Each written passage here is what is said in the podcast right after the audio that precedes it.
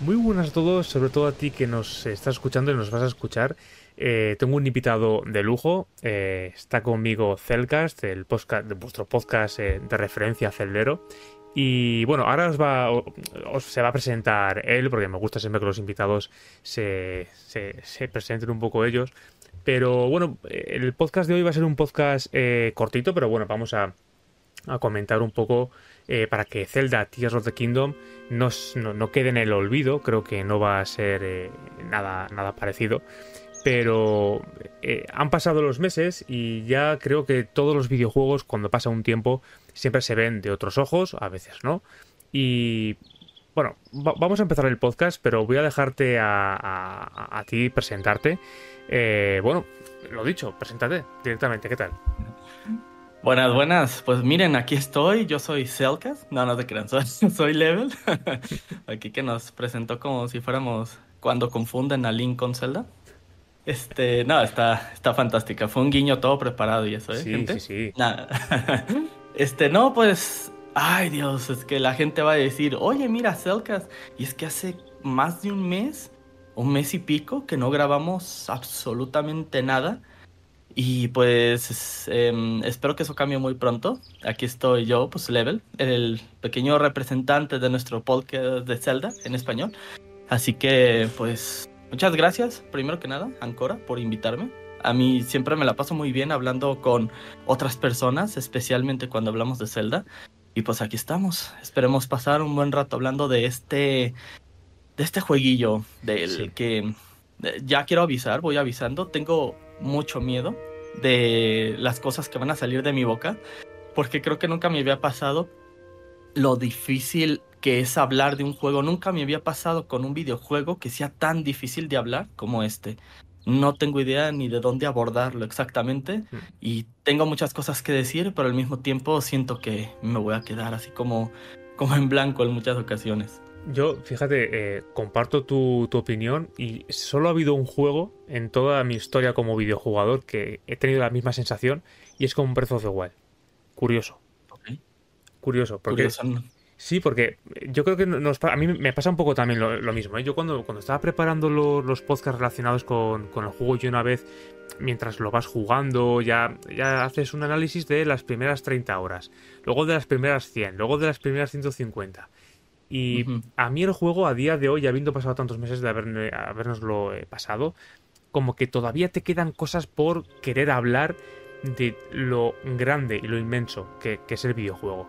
Y, y, bueno, yo he estado escuchando mucho, muchos podcasts, pues eh, eh, por supuesto el, el tuyo, luego de mucha otra gente, vídeos, he leído análisis, y al final yo creo que todos tenemos un punto en común, y es que es uno posiblemente uno de los mejores juegos que tiene eh, la, la, generación actual.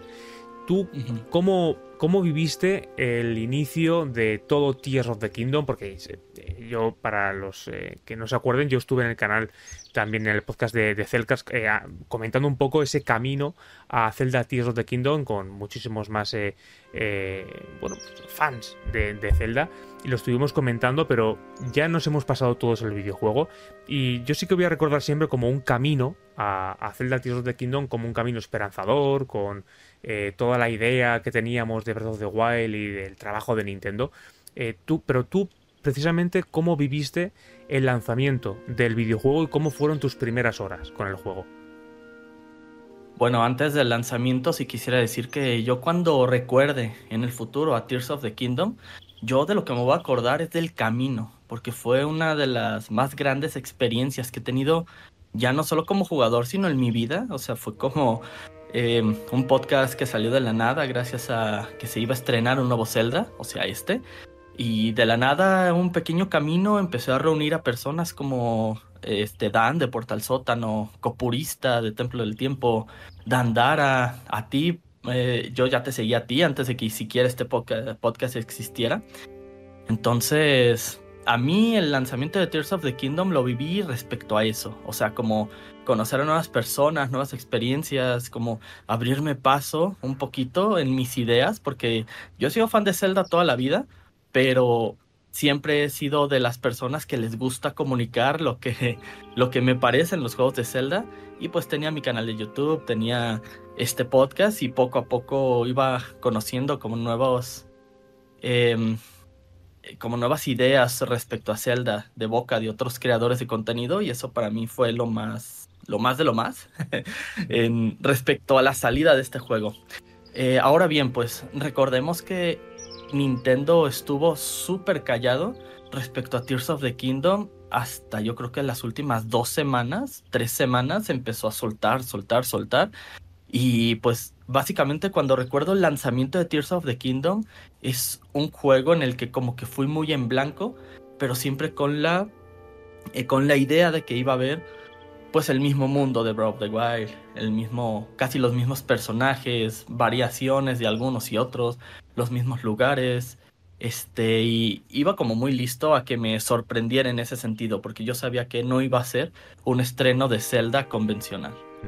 Sí, sí, a, todos tenemos en mente siempre lanzamientos como, por supuesto, como Breath of the Wild, pero los grandes lanzamientos de Zelda, un, un Ocarina of Time, un Twilight Princess, un Skyward, todos vienen un poco eh, a traer sangre fresca, sangre nueva, ¿no? De, un, estilo mucho más rupturista, estilo gráfico, artístico, sonoro. Y con este Tears of the Kingdom también me he encontrado con mucha gente y, en parte también lo, comparto, que e, ese, ese, cambio rupturista que hemos vivido con otras entregas de Zelda en este Tears of the Kingdom no lo hemos tenido porque es una secuela. Eh, pero y me vienen a la mente juegos como Phantom Hourglass o Majora's Mask, que también son secuelas de, otros juegos, pero cambiaban totalmente muchas cosas. Sin embargo, en Tears of the Kingdom, ¿hasta qué punto ves tú eh, grandes diferencias respecto a, a, a Breath of the Wild? Porque Luego te, luego te preguntaré, ¿eh? a ver si, si, el juego ha estado a la altura de tus expectativas y tal. Pero, eh, ¿cómo has visto ese, ese cambio, si se nota mucho o no, del paso de Breath of the Wild a Tears of the Kingdom? A ver, a nivel artístico y gráfico, no veo yo ese cambio. Obviamente, si pones una imagen al lado de otra. Si ves, por ejemplo, que a lo mejor Tears of the Kingdom tiene como los colores un poco más saturados. Me recuerda más a cómo se veía visualmente, por ejemplo, Age of Calamity. Que Age of Calamity se ve, se ve muy bien al lado de Breath of the Wild. Sin embargo, yo tengo un problema muy personal con Tears of the Kingdom y es por lo que a veces me cuesta mucho hablar de este juego. Y es que, como tú dices, cuando sale un nuevo Zelda, estamos acostumbrados a que, aunque gráficamente, por ejemplo, tenemos esas secuelas de, em, bueno, no secuelas, pero por ejemplo, estamos hablando de que Spirit Track se parece mucho a Phantom Hourglass, eh, Majora's Mask se parece mucho a Kern of Time, me estoy hablando a nivel gráfico. Eh, sin embargo, siempre sabemos que vamos a vivir como una historia, algo completamente diferente, algo, como dice, rupturista. Y aquí eh, pues obviamente pues ya sabemos que el cielo se expande, bueno, el mundo se expande hacia arriba y hacia abajo, vamos a hablar un poquito más de eso a profundidad, pero es que a mí lo que me pasa con Tears of the Kingdom y algo que no sé si le voy a perdonar al juego, es que me, me denigra, me cancela, me resta a Breath of the Wild, en el sentido en que a mí nunca me había pasado con el lanzamiento de un Zelda que yo dijera es que este juego supera todo el anterior, ya no voy a poder jugar el anterior. No, o sea, yo jugué Twilight Princess y yo puedo seguir jugando Wind Waker, Ocarina of Time, Majora's Mask, el primer Zelda, el segundo Zelda, Link to the Past, todos como si nada. Eh, por ejemplo, salió Spirit Tracks que me gustó más que Phantom Hourglass, pero aún así yo puedo jugar Phantom Hourglass, Wind Waker, o sea, puedo jugar todos los Zeldas, el Zelda que yo quiera lo puedo jugar.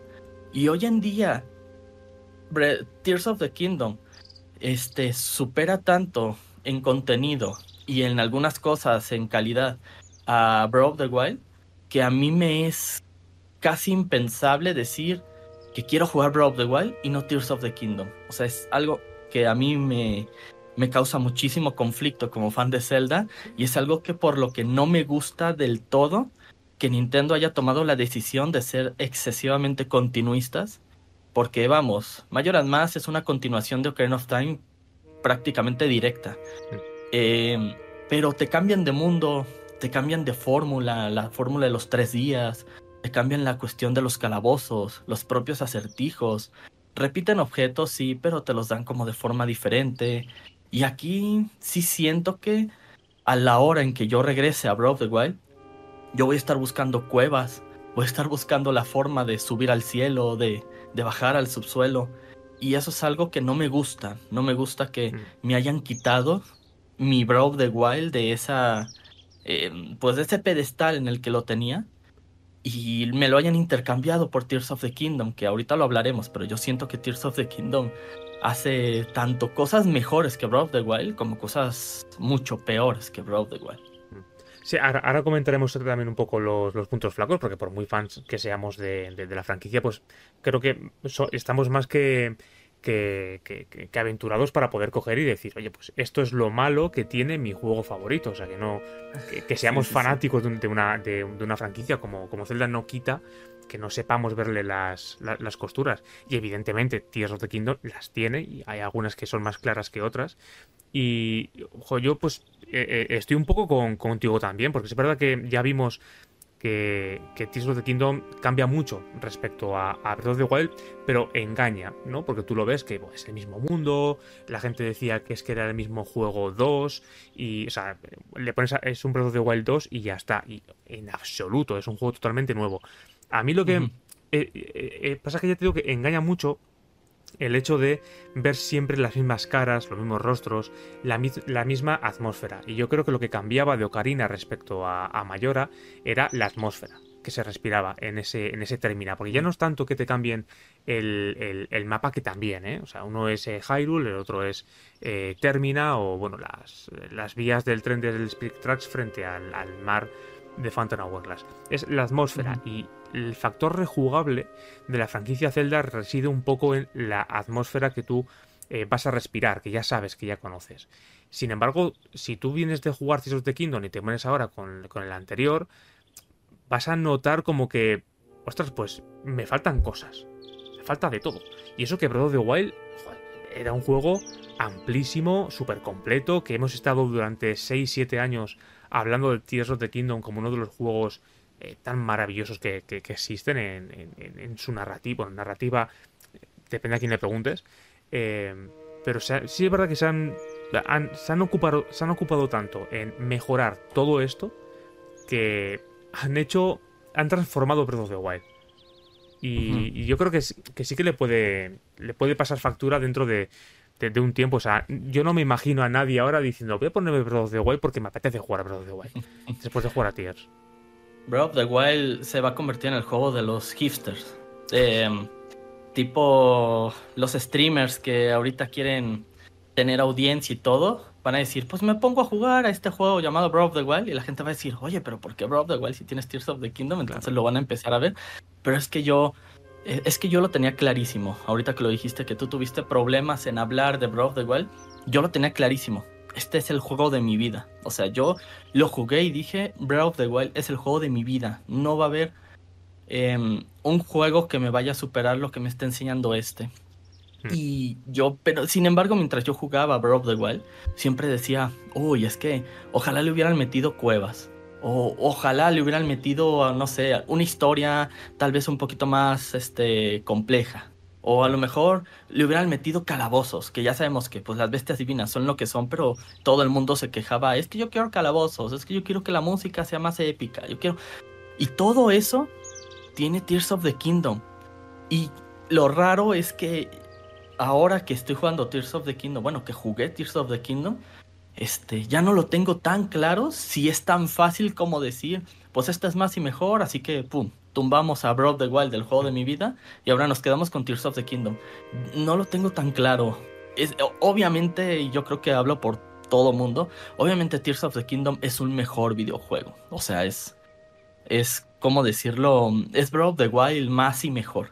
Sin embargo, Nintendo cayó en esta cuestión de la secuelitis, de hacer un juego, pues como te digo, más y mejor. O sea, como agregarle lo que no tenía Breath of the Wild, gracias a que recordemos que Breath of the Wild pues realmente es un juego de Wii U y este siendo un juego de Switch, pues yo creo que este lo dejaron todo tal cual, pero le fueron sumando cosas que a lo mejor Wii U no pudo correr y ahora sí Switch sí. Y a mí eso me causa conflicto, pues, o sea, yo quiero que Tears of the Kingdom sea el juego de mi vida. Sin embargo, al tumbar a mi anterior juego de mi vida, es como siento que estoy traicionando mis propios criterios y no sé qué pensar. O sea, yo sé que es más y mejor, pero no sé, no sé, estoy raro. A, todo, es que eh, no estamos acostumbrados a esto. Yo creo que es eh, lo que hemos comentado antes, ¿no? Eh, que había mucho cambio entre una entrega grande y otra, y en esta no lo hemos. O sea, a golpe de vista no, no, lo, no, no lo notamos tanto. Sí que lo es a nivel de mecánicas y a nivel de contenido, porque tenemos pozos, tenemos mazmorras, tenemos nuevos enemigos, tenemos el subsuelo y tenemos las islas, las islas flotantes. O sea, al final es coger Breath of the Wild y decir, ¿qué faltaban? ¿Mazmorras? Mételas. ¿Qué faltan? ¿Santuarios? Mételos. Y luego encima los santuarios, la vuelta de tuerca que les han dado a todos y cada uno de ellos. O sea, han ido actualizando el propio juego de Breath of the Wild. Claro, es complicado, yo, estoy contigo, ¿eh? es complicado volver a Breath of the Wild más allá que de la eh, iniciativa que puedas tener, por ejemplo, si tienes un canal de YouTube y quieres subir todos los juegos de Zelda, pues juegas a Breath of the Wild. Pero, y claro. ¿para qué vas? Es que alguno igual dirá, eh, hombre, pues eh, Breath of the Wild tiene cosas que Tears of the Kingdom no tiene y por eso merece la pena eh, rejugarlo. Pero es como, eh, ¿para qué vas a jugar al Mario 64 de la Nintendo 64 si tienes la versión de Switch, por ejemplo? Entonces es como pues un poco lo, hippie, ¿no? Lo que dices tú, lo hipster, lo... lo, Y, no, y, no, es lo mismo, ojo, ¿eh? Porque ahí estamos hablando de generación de consola. Yo te estoy hablando como si a Mario 64 le hubieran hecho un upgrade en todo sentido. Por ejemplo, Mario 64 DS. Si Mario 64 DS lo hubieran actualizado para poder jugarlo en una consola actual, a mí se me haría muy difícil que una persona, a menos que sea el speedrun de toda la vida, que quiera romper sus récords y todo, a mí se me haría muy difícil decir, pues voy a jugar Mario 64 y no Mario 64 DS, que Mario 64 DS es mucho mejor que Mario 64 normal.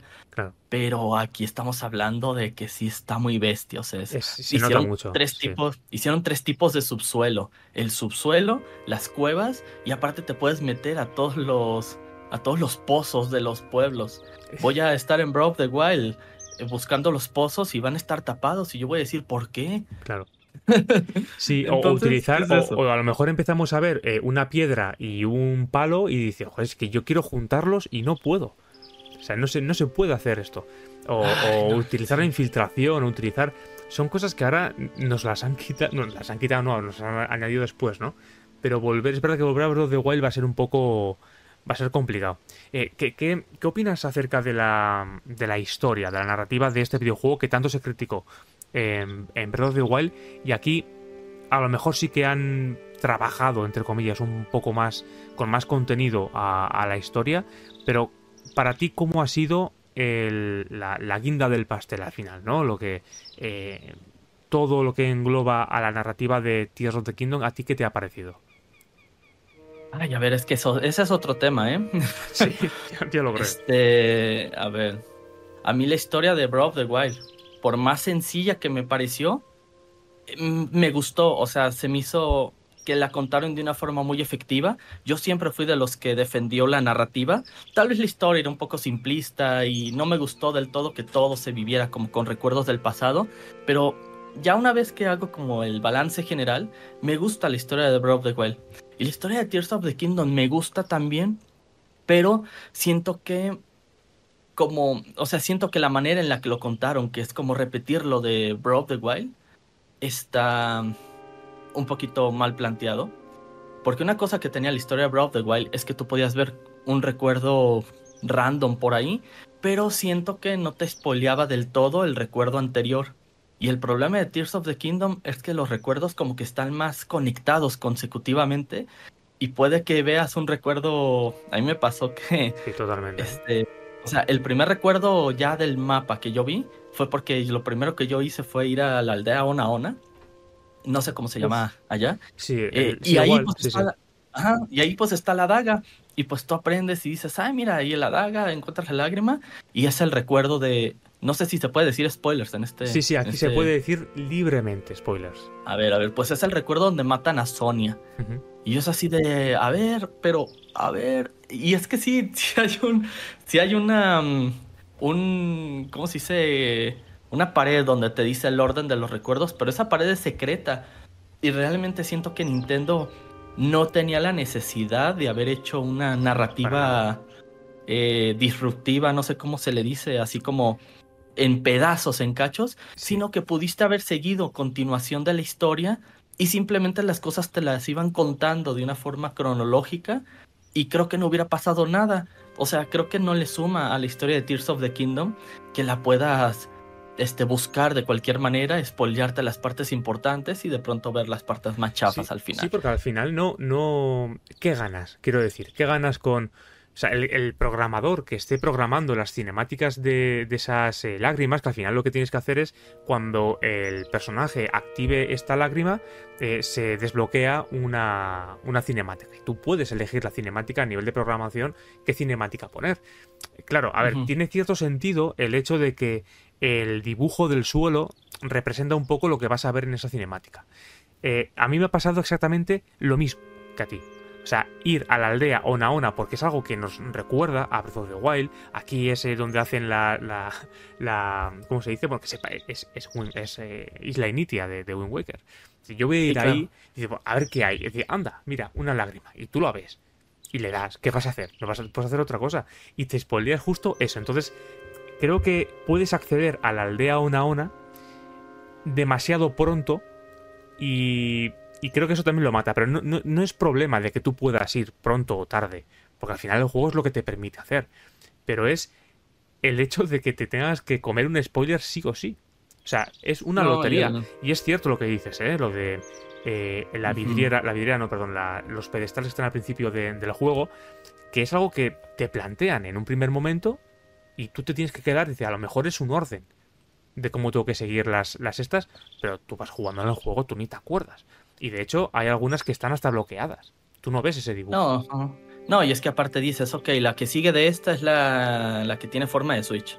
Y, Pero la que tiene forma de Switch a lo mejor no es el lugar al que vas a ir. O sea, a lo mejor tú vas a ir al, al, desierto Gerudo, o a lo mejor tú vas a ir a la región de los Ornis. Entonces, creo que a favor de la narrativa, este, no me gustó que se hayan copiado otra vez lo de los recuerdos, porque lo de los jeroglíficos estos, digo los, ¿cómo se llaman? Los dibujos estos de Nazca, tipo. Ah, sí, sí, los. Eh, eso, es un, eso es un capricho de diseño. O mm. sea, porque como dices, es que este dibujo tiene forma de daga, entonces tiene que ser este recuerdo. Pudieron haber sido este, de torrecitas o pequeños altarcitos o algo donde te despierte ese recuerdo de, del pasado, o sea, no tenía que estar relacionado con un diseño. Así como Breath the Wild, que eran luces randoms de aquí en todo el mapa, pero la diferencia es que en Breath the Wild sientes que cuesta más buscarlas, o sea, es como un coleccionable que sí estás buscando, y en Tears of the Kingdom es un dibujote que no puedes no ver. Claro, y al final están todas desbloqueadas desde el minuto uno que tú empiezas a jugar, tú puedes ir a cualquier momento. Una solución que a mí se me, se, me puede ocurrir es que tú cuando desbloques la primera eh, cinemática, me invento, esa misma gota sube para el cielo, ¿sabes como las bolas de dragón? Cuando, cuando piden el deseo y las bolas empiezan a esparcirse por el cielo, pues que esa gota haga lo mismo, que suba para arriba y que se esparza por el mundo, pero es una. Y ya sabes que vas, vas a ver la misma cinemática. O sea, todo el mundo va a ver siempre la misma cinemática. Y así te aseguras de que todo el mundo siga un orden en esa, en esa dinámica. No lo sé. Pero que yo vaya dando un paseo random por el mapa y que me encuentre algo, hombre, pues sí, te spoileas que se han cargado a un personaje. Porque no te, spoileas que Zelda se ha cambiado el peinado. Te spoileas que se han cargado a Sonia. Dices, ¿cómo se han cargado a Sonia? Aquí no veo ninguna daga. Y luego ya, tiempo después ya empiezas a... Yo, yo lo que tuve que hacer fue mirar una guía para ver el orden. Porque yo dije, prefiero mirar una guía que comerme más spoilers. Voy a faltar a, mi, honor como jugador y voy a consultar una guía. Pero yo quiero ver en qué orden tengo que, ver esto. No quiero volver a la mazmorra del principio y hacer yo un mapa mental mío que a saber si es así o no. O sea, ahí creo que también, creo que fallaron también un poco. Yo estoy en esa opinión. Creo que, la, creo que Nintendo se complicó demasiado la vida en querer hacer una narrativa de ese estilo, porque yo creo que en todos lados les han dicho que el contar una historia en un mundo abierto es difícil, pero yo siento que no, yo siento que puede ser una historia lineal en un mundo abierto, solamente eliges qué recuerdo va a ser el que sigue Y pues la historia de las, de las tribus y todo, pues sí pueden estar un poquito más, este, pues más así que puedas hacer primero los Gorons y luego los Zornis, eso no, no tiene tanta importancia. Pero otra cosa es que el juego no repara en la narrativa que tú ya viste y lo que está pasando en el juego. O sea, es como que sigues viendo a esa Zelda en el mundo, pero tú ya viste el recuerdo de que Zelda, pues no es, o sea, no es Zelda, es Ganondorf. Entonces es como que dices, este, como que Link sigue diciendo, ah, es que ahí está Zelda, pero tú ya sabes que no es Zelda. Entonces, creo que Nintendo se hizo bolas en la cuestión de la narrativa. Hmm. Sin embargo, así como haciendo la historia completa, a mí me gustó mucho. O sea, a mí sí es una de las, mis historias favoritas de Zelda. Posiblemente sea incluso mi, uno de mis finales favoritos de Zelda. Y es que todo el tema de los dragones, todo el tema de la, la antigua civilización que se extinguió, eh, el tema del propio Ganondorf que se petrificó hasta el momento en que llegaron estos, estos tipos rubios. es, es, muy bonita, a mí sí me gustó, solo no me gustó cómo me la contaron. A mí me parece el, mejor inicio de un juego de Zelda, pero con amplia diferencia. Y el final del juego, eh, cuando esa. O sea, hay momentos. o sea, lo que es el enfrentamiento final contra Ganondorf, que ahora hablaremos un poquito también de, de Ganondorf eh, me ha parecido correcto, aceptable. Me, ha parecido, me pareció más épico a lo mejor el de Wind Waker con esa cascada, con Zelda ayudándote. Bueno, y el de, bueno, y el de Twilight Princess me parece que es una obra maestra. Em, pero, y luego todo lo relacionado con la batalla en el cielo, transformado en dragón, y tú montado en el dragón este que luego pues es quien es. Me parece más un regalo visual que algo que mecánicamente puede resultar más o menos interesante.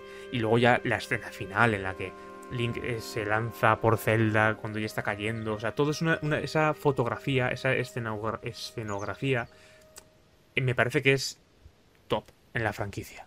Es perfecta, es perfecta. Yo le agradezco a Tears of the Kingdom que nos hayan regalado un mano a mano con Ganondorf, porque realmente, este, pues de las peleas que más me ha gustado en toda la saga, pues han sido las de Ganondorf, pero cuando está como en su forma humana, eh, la de Wind Waker, la de Twilight Princess, sí. Y una de las cosas que sí me decepcionó de Breath of the Wild fue que siempre te lo enfrentas como monstruo. Y al igual que este, aquí, en la forma de dragón, te regalan esa escena, o sea, realmente no tiene dificultad alguna esa batalla. O sea, es imposible que tú mueras en esa batalla. Al igual que siento yo que pasó lo mismo en Breath of the Wild cuando te enfrentas a Ganon en su forma de cerdo. Sin embargo, aquí es que lo, lo montaron al 11 y dijeron, vamos a hacer la secuencia más épica del mundo. Y lo lograron. Y la música, eh, que tú estés con el dragón Zelda, o sea, el hecho de que Zelda en forma de dragón te esté ayudando a pesar de que ella haya perdido como su esencia, es como que hay algo más allá que simplemente la naturaleza del dragón, sino que detrás hay una intención en que este dragón tiene que ayudar a Link en ese momento. Es un, es un evento muy romántico dentro de la saga Zelda. O sea, esa cuestión de que el sacrificio absoluto de Zelda en perderse a ella misma todos estos años, que eh, ahorita no sé si vamos a abordar el tema de la cronología, pero según esto, Zelda ha estado ahí en todos los juegos. O sea, Zelda ha pasado todas estas eras, ha pasado como más de 10.000 años de historia para que finalmente llegue el momento en el que tenga que ayudar a este Link en particular, es como algo que me llena mucho el corazón y ese momento donde la atrapa en el cielo es como que se cerró el círculo. Es, es, es perfecto. O sea, yo no puedo decir que porque la batalla no me costó, que ya la que me costó estuvo antes, la de Gandorf en sus tres fases. Este, pero este momento no es para que te cueste, es para que lo vivas. Este es lo que de lo que vamos a recordar cuando cuando nos digan qué tal Tears of the Kingdom. Tenemos muchos peros, pero vamos a recordar este momento y se nos olvida la mayoría de esos. Sí, sí, sí. Es que lo, que hemos comentado al principio también, ¿no? Que son tantas cosas de, las que poder hablar, de, se merece un podcast cada sección, o sea, de la historia, uno, del cielo, de la parte del, cielo, de la parte del subsuelo. O sea, es un juego que vamos a, tener, a necesitar varios años para poder cerrar una opinión o poder emitir una opinión, por lo menos nosotros que nos gusta esto de, de hablar y de divulgar por, por, Zelda. Eh, a, mí me gustaría preguntarte, porque es verdad que, quiero hablar luego también un poco de la, de la, cronología, pero lo quiero enlazar con otro, con otro tema.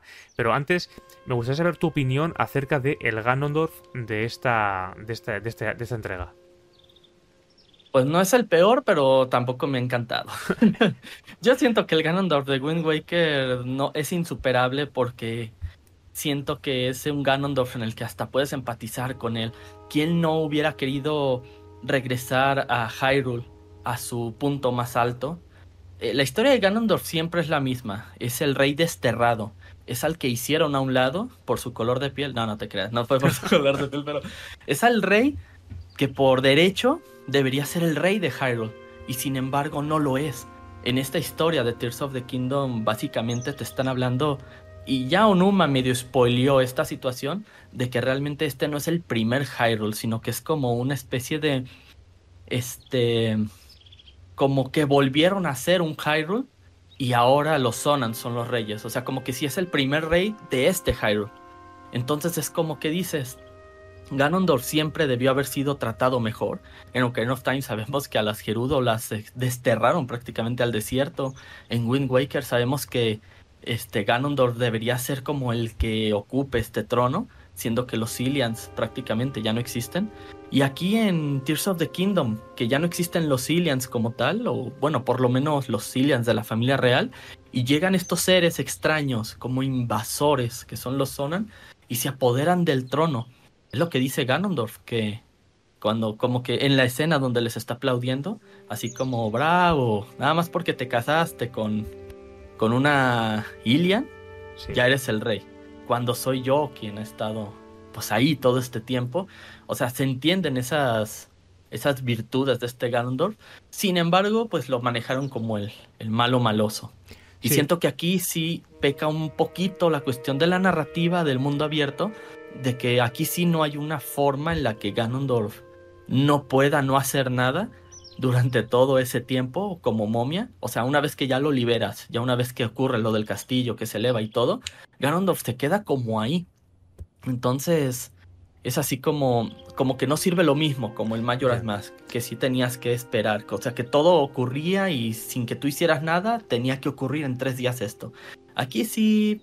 Em, creo que ese es mi problema con este Ganondorf, que se queda como muy quieto, que es el malo que como que sí te lo encuentras de pronto muchas veces en la historia, pero hasta que te lo encuentras de verdad es cuando empieza la batalla, pero no hay como algo que, que él haya necesitado antes para empezar a moverse. Él pudo haberse movido a los tres días después y no sé. Sí, sí es verdad que está un poco... O sea, mi opinión con esto es que Ganondorf en Tears of the Kingdom está súper desaprovechado. O sea, eh, han perdido una oportunidad maestra que, o sea, desde Twilight Princess no vemos a Ganondorf. No, o sea, no le mm. vemos. Y aquí hemos tenido la oportunidad de tenerlo en movimiento. Eh, quién sabe si eh, haciendo sus movidas por el mundo, destruyendo él mismo cualquier tipo de infraestructura o que él se mueva por el mundo, a caballo o como, como esto. Y una vez más volvemos al tema de los recuerdos y está otra vez haciendo de todo, pero en recuerdos. Y a mí me hubiera gustado que esos recuerdos al menos hubiesen sido jugables, por ejemplo con una celda de, ahí del pasado. ¿no? Tú manejas a Zelda con a lo mejor pequeñas misiones eh, de pequeñas duraciones, pero bueno, zonas más, más bien cerradas, pero que te den un poco la idea de conocer a Ganondorf y conocer los motivos reales de Ganondorf. Porque realmente Ganondorf en este juego eh, yo soy el que tiene que gobernar y ya está. Y tú a Ganondorf le despiertas y él se queda regenerándose, entre comillas, en una parte del subsuelo y hasta que vengas a verme no hay nada es que Cuando, cuando pensamos en otros Ganondorf, pensamos en, por ejemplo, Ocarina of Time no hizo nada, pero porque ya era el rey. O sea, no tenía que hacer nada, ya había ganado. claro, ahí estaba tocando el piano, tocando el, órgano, ahí no tenía, no tenía mayor preocupación. Y en Wind Waker, pues, o sea, al final en Wind Waker estaba buscando a Zelda, estaba buscando la Trifuerza, pero realmente mandaba sus esbirros, como que no tenía la necesidad de actuar, porque en todos los Ganondorf, por ejemplo en Twilight Princess, realmente estaba atrapado en el Reino Crepúsculo y usó a Sand para poder este, salir de este lugar. Entonces, siento que este Ganondorf no tenía esa correa de que no podía hacer nada eh, hasta que lo liberaron. O sea, obviamente la excusa es que no hizo nada todo este tiempo porque estaba sellado por, por Rauru. Pero una vez que ya no está sellado por Rauru, yo no entiendo por qué no hace nada. Ya, no, la verdad que, que, bueno, pues una decisión supongo, o nos lo quieren cobrar aparte o en un DLC y oye, pues aquí lo vamos, lo vamos viendo. Ya veremos. Eh, bueno, sí. Ya no creo. Oye, pero, quería, quería, hacer un poquito este, la pausa de lo que dijiste respecto a que los recuerdos pudieron haber estado jugables. Sí. Y es que sí, es que ahí desaprovecharon una oportunidad de oro, no solamente para controlar a Zelda, sino para conocer a los otros sabios. Es que en un, en un entorno donde tú mueves a Zelda, a lo mejor ibas a hablar con uno en uno de esos recuerdos donde están todos ahí, ibas a hablar con uno de esos sabios y a lo mejor te dicen, no, mi aldea la masacraron o no, estoy aquí por esto. O sea, hay cosas como que, por ejemplo, ¿por qué una sabia geruda nos ayuda? Siendo que la mayoría de las gerudos en ese tiempo estaban con ganas. Estaban con ganas, efectivamente. O sea, esa, esa primera sabia por qué accede o no, o cómo se la convence. A mí, hubiera, a mí, me hubiera, gustado saber por lo menos ese trasfondo de decir, como en Breath of the Wild, que tenemos dos tipos de, de cheikas, los que son del clan Giga y los que pues son los buenos, pues los cheikas. Aquí pudo haber habido dos tipos de Gerudo y se perdieron la oportunidad de ponerle ese contexto a ese mundo. Claro. Sí, nos, se ha perdido y, al final, pues bueno, es algo que echamos más en falta en, en, esta, en esta entrega. Yo ya te digo, yo hay cosas que, me gustan mucho del videojuego a nivel jugable, a nivel de gameplay, pero yo iba buscando un poco más el tema narrativo, que es a lo mejor lo que más me enamora a mí de, la franquicia. Eh, para ir, perdona, para ir eh, ya cerrando un poco, un poco esto, em, hemos hablado de cronología. Y a mí me, me gustaría preguntarte cómo ves el futuro de la franquicia Zelda después de Tears of the Kingdom y dónde colocas, si es que todavía se puede colocar este videojuego en la cronología oficial. Mira, yo al principio tenía como muy claro qué iba yo a hacer con la cronología y la iba a romper y aventar por la ventana para jamás saber nada de ella. Este, yo pues confiaba en que Tears of the Kingdom era una secuela de Breath of the Wild y Breath of the Wild a su vez juega como pues yo lo ponía en la línea del héroe derrotado por cosas que ya hemos discutido muchísimo en el podcast. Y es que como dices, este juego necesita como 20 podcasts para poder explicarse y por eso existe Cellcast. Sin embargo, este, de las últimas cosas que dijo Unuma fue que lo que ya dije, de que este reino realmente fue como reconstruido, o sea, es como que sí es un nuevo Hyrule, pero no es el... Eh, o que, como que hubo un momento en el que el Hyrule anterior dejó de existir y el nuevo Hyrule empezó a existir.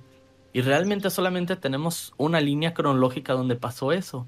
Y es la línea de Link adulto, la de Wind Waker, Phantom Hourglass y Spirit Tracks. Y pues, no sé, o sea, realmente la cronología nunca ha sido algo que me sujeta a decir si me gusta más un juego o no. Pero siempre es algo como muy interesante de discutir. Es como uno de los grandes tótems de ser fan de Zelda. Es que nunca vas a estar quieto con el tema de la cronología y yo espero que en un futuro libro o algo que saquen no la, no la solucionen, porque todos vamos a tener una opinión diferente respecto a la cronología. Y ahorita, ahorita mi opinión es que muy posiblemente este, realmente todos estos juegos, Breath of the Wild y Tears of the Kingdom, pasen muy, muy en el futuro de después de Spirit Tracks. O sea, en ese nuevo Hyrule, con vestigios del Hyrule anterior, que sabemos que como que el mar se fue bajando y pudo haber revelado un Hyrule que antes existía y que ahora ya no existe.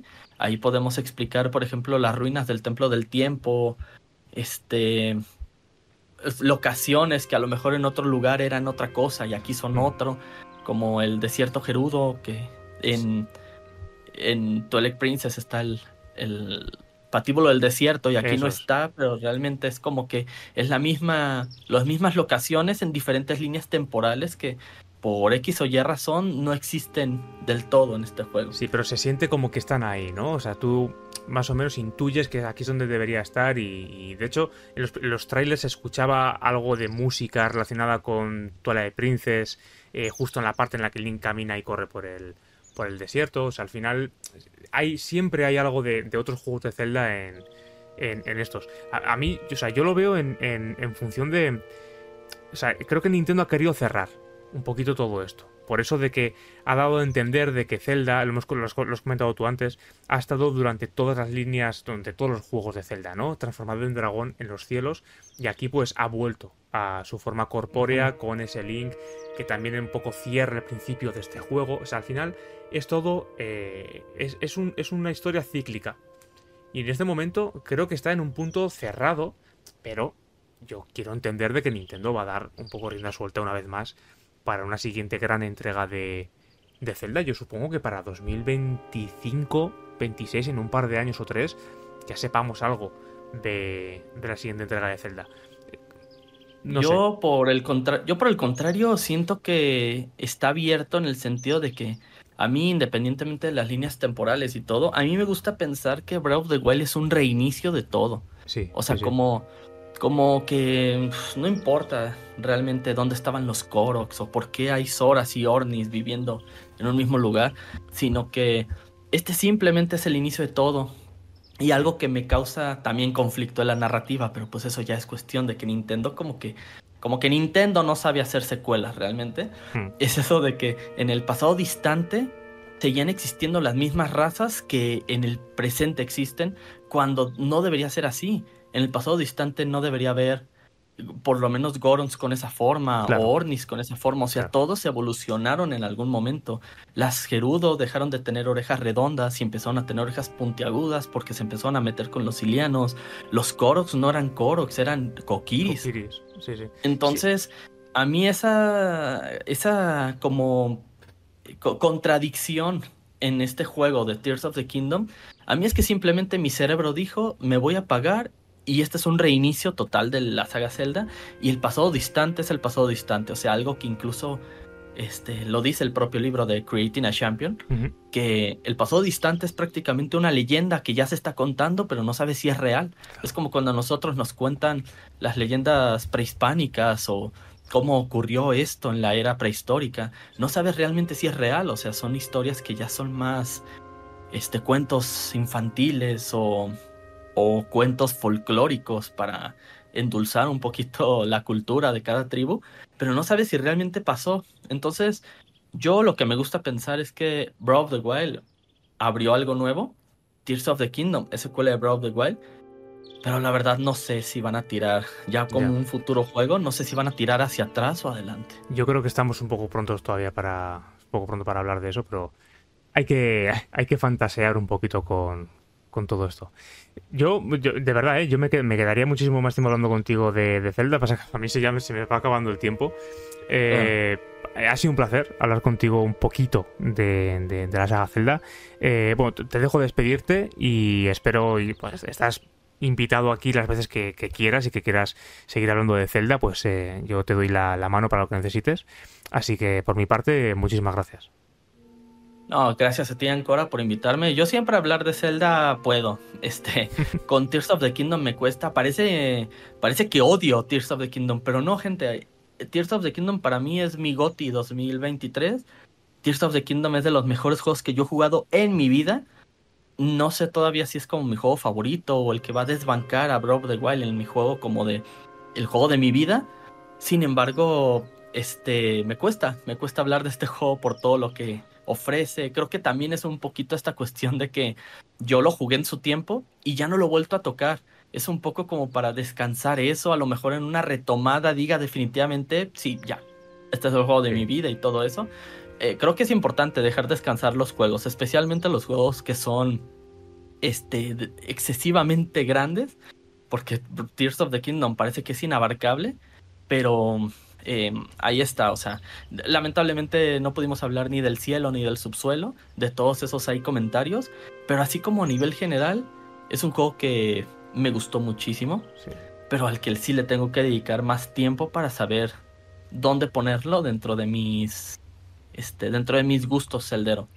Eh, pero muchas gracias por invitarme. Así siempre que tengas un tema de Zelda, tú sabes que cuentas conmigo para una consulta, para cualquier cosa, para participar en el podcast yo estoy superpuesto siempre. Yo lo sé y, lo tengo en cuenta. Si te sirve de consuelo a todo lo que estás diciendo, yo todavía no he matado ningún dragón de tres cabezas estos Gliox. ni me he enfrentado. Tengo fotos de ellos por todos los ángulos, pero no me he enfrentado todavía a ellos. O sea, todavía me queda juego todavía para, para reventar. Así que nada, pues lo dicho. Eh, pues nada, gracias por haber no... por, por el podcast, la verdad. Sí, yo no he llegado ni a donde haces tu propia casa, o sea, es como... no, he hecho eso, no he hecho la colección de las figuritas, o sea, hay muchas cosas que yo no... Muchas, es demasiado, demasiado. sí. 200 horas ya jugadas. sí, Nos vemos, muchas gracias. sí, para ser el tutorial está bastante bien. ya sé, ya sé. No, pues muchas gracias y nos vemos en otro día. Nos vemos, nos escuchamos en los siguientes podcasts, gente. Os dejo eh, eh, todas las redes sociales relacionadas con, con, Celdas, con Celcas en las cajas de descripciones de las diferentes eh, plataformas audiovisuales. Y nos escuchamos en los siguientes podcasts.